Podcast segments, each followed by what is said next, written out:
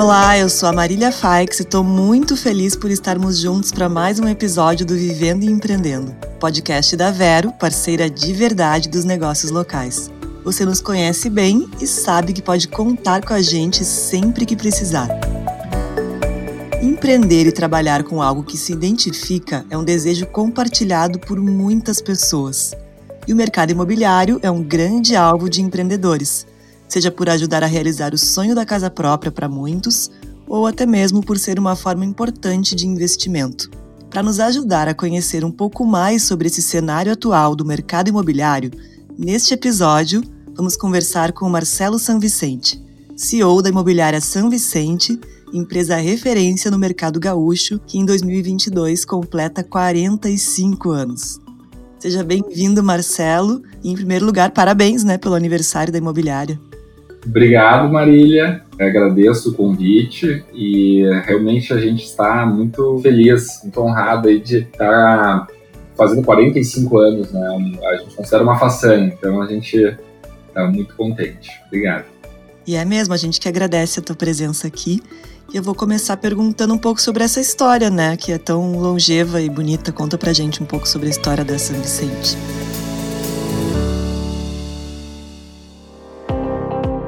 Bom, a história da São Vicente é um desafio contar ela assim é, de uma maneira sucinta porque são 45 anos, né? Mas pegando a tua pergunta assim, como ela começou, eu diria que como muitas empresas começam, é, não foi algo, digamos, planejado. Meu pai, ele era recém-casado, né, com a minha mãe, e ele era engenheiro, ele se formou em engenharia, na época até ele estudou engenharia para trabalhar numa construtora que meu avô era sócio, mas depois meu avô saiu.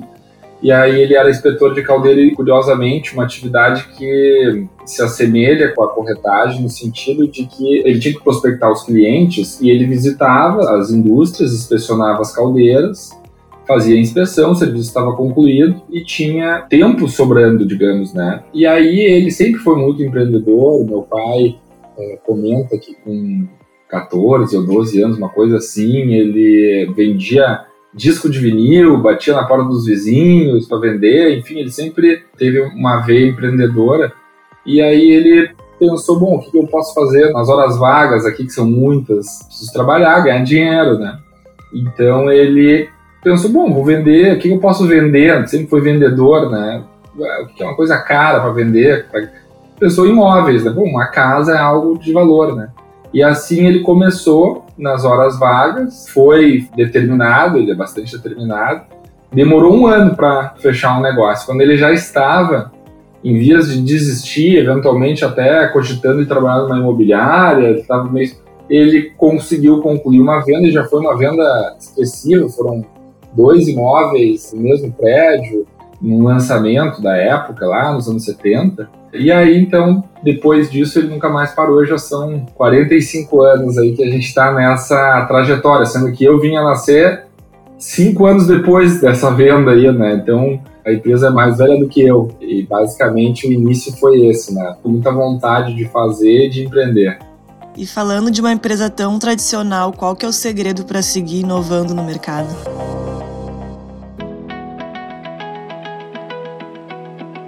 Olha, o mercado mudou muito nesse tempo todo. Eu acho que a longevidade ela está diretamente atrelada assim a um projeto de vida dos empreendedores, né? Porque tem muitos altos e baixos né, ao longo dessa jornada. 45 anos é tempo que dá para acontecer tudo Uh, e depois volta, acontece tudo de novo e vai de novo, né? Porque são muitos ciclos, ciclos econômicos, ciclos de vida pessoais, né? Então, como uma empresa de prestação de serviço familiar também, é, influenciada pelos ciclos familiares, né? Os ciclos de vida dos, dos sócios, enfim, da família. E eu acho que o que nos fez durar né, tá aqui hoje, eu diria muita resiliência. Tá? Eu acho que não desistir assim e ser capaz de realmente nos momentos difíceis seguir, né, acreditar que vai dar certo. E eu acho que está ligado a um projeto de vida mesmo dos empreendedores, né? A gente teve momentos dramáticos do nosso país, né? Nós tivemos e a nossa empresa, imagina, a nossa empresa pegou o fim do regime militar, pegou a morte do Tancredo, o congelamento da poupança, depois os, todos os receios com a eleição do Lula, depois a crise em 2008, depois tivemos o desastre econômico ali no segundo mandato da Dilma, que já culminou com o processo de impeachment, e bem ou mal, de lá para cá não teve muito refresco, né? Então eu acho que isso eu acho que é uma característica né, da nossa empresa ser tão longeva, assim, eu diria essa resiliência com um projeto pessoal mesmo, de vida, assim, dos sócios, né? E também a capacidade de se adaptar às transformações e sempre focando na experiência do cliente. Então, eu acho que a perenidade ela está no interesse, né, na resiliência e, e, no interesse assim, no pensamento na experiência do cliente, né, como ser relevante para o cliente. Então, esses dois princípios norteadores, eles nos conduzem a, do ponto de vista tático, conforme as circunstâncias vão se apresentando, a gente se adaptar, né? Então, nos últimos anos, tivemos a ascensão da internet e que mudou bruscamente a forma como os clientes se relacionam com o mercado. Outras mudanças certamente virão. Agora temos 5G, temos outras tecnologias sendo construídas e chegando até nós, né? Então é a gente com muita observação, observar o mercado, pensar no cliente, resiliência e visão de longo prazo. Pegando um pouco da tua primeira pergunta e já misturando com essa, né, eu acho que é por aí. São os princípios e os valores que nos norteiam a conseguir encontrar o caminho das pedras. E como é que as novas tecnologias impactam no mercado imobiliário, na tua opinião, né, na tua percepção? A inovação também? Olha, Marília, a gente vive um mundo da desintermediação tecnologias elas aproximaram as pessoas. Então, a gente observa isso nas mais variadas iterações entre empresas e pessoas e serviços, né? Por exemplo, a gente tem a, acho que talvez o melhor exemplo seja a Amazon, né? Então, o lojista, né, como ele se tornou menos relevante no processo de compra. Eu, eu vejo, e bom, a pandemia, então nem se fala, né? Particularmente eu tinha uma filha de seis meses quando estourou a pandemia e ela, obviamente, crescendo naquele ritmo alucinante, né? As roupas ficando pequenas a todo instante. E a gente basicamente fez todas as compras da minha filha Luísa é, via a Amazon, né? E, outros no Mercado Livre e tudo mais, né? Não, não há livros, por exemplo, né? Eu compro, gosto de comprar livro e, poxa, o sofá de casa, apertar o botãozinho ali, né? Então, as imobiliárias, o desafio as mudanças tecnológicas, né, elas impactam e não é diferente, né? Nós somos, em última análise, intermediadores, né? A gente intermedia a relação do comprador com o vendedor, do proprietário com o inquilino. Então, eu diria que a tecnologia ela mudou sobremaneira a forma como as imobiliárias interagem com seus clientes. Então, antigamente, a pessoa que queria comprar um apartamento, por exemplo, ela abria os classificados da Zero Hora ali, que era também uma bíblia, né? E olhava aquelas tirinhas, né? aquelas letrinhas que o pessoal escrevia resumidamente. Dormitório era dorme, né? É, churrasqueira era chus, porque cada letra, cada caractere é, era caro e aumentava o custo. Né? Então a janela do cliente para as ofertas era aquela tirinha minúscula ali, e aí ele tinha que ligar para um telefone ali de uma imobiliária e aquele corretor era quase que o senhor das informações, e era, na verdade, né? enfim, não tinha uma janela como existe hoje, aberta com todas as ofertas, como é na internet. Né? Hoje o cliente ele quer saber os imóveis da São Vicente, ele entra no site da São Vicente, ele tem acesso a praticamente as mesmas informações que os corretores da empresa. Né? E não só da São Vicente, como, enfim, de todo o mercado. Então é um cliente muito mais informado, ele interage em diversas plataformas, né? então ele pode vir pelo Instagram, pelo WhatsApp, pelo portal, pelo site, e cada uma dessas plataformas exige um método de atendimento. Né? E o diferencial, ao nosso ver, ele continua, obviamente, na qualidade da informação que a gente tem, é, até porque o cliente que não é especialista no mercado, ele entra no site, tem muita informação, ele precisa de um consultor para guiar ele naquele universo de informações. Né? Então, a corretagem, ela mudou muito. As tecnologias fizeram ela mudar muito. O papel do corretor mudou muito. Esse processo de desintermediação, ele não levou ao fim da profissão, como se ventilou, como, como em alguns casos acontece, tal. pelo contrário, ele sofisticou mais a nossa relação com o cliente. Acho que eu dei um overview, assim, algumas mudanças profundas que aconteceram. Não sei se eu consegui responder bem a pergunta, mas uh, tentei, assim, dar uma visão geral de como a tecnologia impactou nos dias de hoje. Sim, eu acho que foi perfeito, porque é bem isso, né? Uma mudança muito grande de tempos, assim, né? De jeito de se relacionar com a compra e tudo mais. Isso faz uma grande diferença. Obrigada. E agora falando com quem está pensando em iniciar a carreira no mercado imobiliário, quais seriam as tuas dicas? Olha, como estava te explicando, Maria, mudou muito o mercado e é importante que os corretores se adaptem a essa nova realidade. Então, se no passado o corretor ele precisava, digamos, dominar, o que, ele precisava dominar, na verdade? O conhecimento de produtos, né? Uh, claro, alguma coisa de legislação, quanto mais melhor, contratos, tudo mais e ter uma boa aparência, diligente, pontual, essas né? Basicamente era isso. Vamos voltar um pouco mais para trás. Né? Meu pai, por exemplo, boa parte da carreira dele não existia e-mail, né?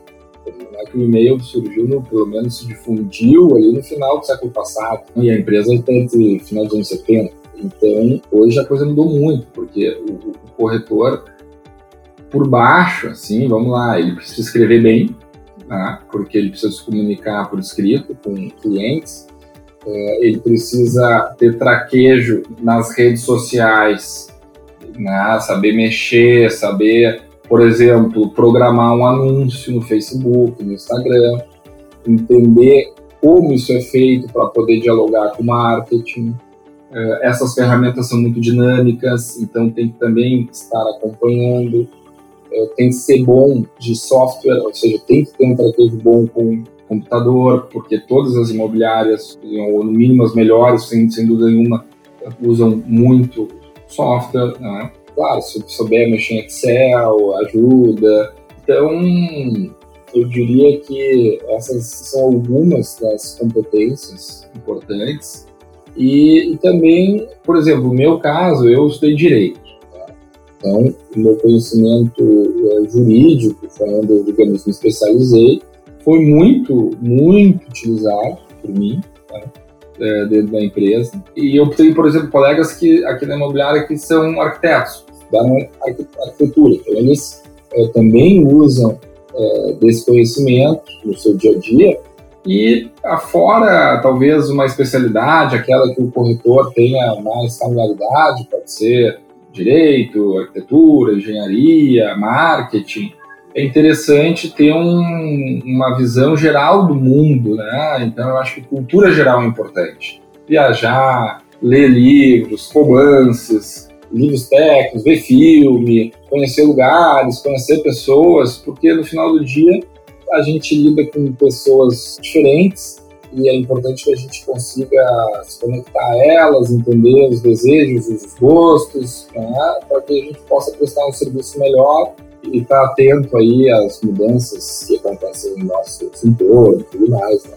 Então, acho que em linhas gerais é isso. Acho que o corretor ele é bom ele ter um, uma especificação, assim, um conhecimento mais uh, técnico em alguma área, mas eu acho que o, o, bom profissional no mercado imobiliário ele é também um generalista, assim, né? Ele entende um pouco de cada coisa. Enfim, acho que é isso, Marília. Acho que eu consegui dar alguns toques aqui para a turma que quer começar. E chegou a hora da dica Ban Ricardi.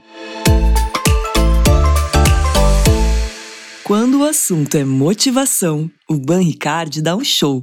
Seus colaboradores ficam mais satisfeitos com o benefício tendo liberdade de adquirir seus produtos em uma ampla rede credenciada. E você aumenta a retenção de talentos e a produtividade. E o melhor, com benefícios fiscais.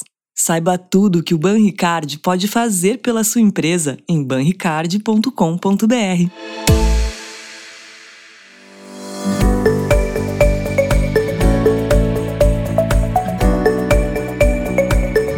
obrigada, Marcelo. Quero te agradecer muito por essa conversa e te pedir para deixar um recado final para quem está nos ouvindo. Olha, eu gostaria de desejar a todos aí um ótimo segundo semestre, antes de mais nada, muita saúde aí depois de tudo que a gente passou. E gostaria também de parabenizar aí o Banrisul, a Vero, por estarem fazendo essa parceria aqui com os empreendedores locais. Né? A gente também aqui tem um programa que a gente eh, ajuda os empreendedores aqui do nosso bairro, do de Vento, enfim. É muito legal ver aí o, Banco do nosso Estado fazendo a promoção do, do empreendedorismo local. E também, por fim, a quem nos escuta, vai empreender, vai fazer, vamos correr risco, vamos arregaçar as mangas e que, que só depende da gente. Vamos embora. E hoje o Vivendo e Empreendendo fica por aqui. O podcast que te deixa por dentro de tudo que rola no mundo dos empreendedores é um oferecimento da Vero, parceira de verdade dos negócios locais. Se você quer mais informações sobre empreendedorismo, siga a Vero nas redes sociais no arroba Seja Vero. Eu sou a Marília Faix e te aguardo no próximo programa. Até lá!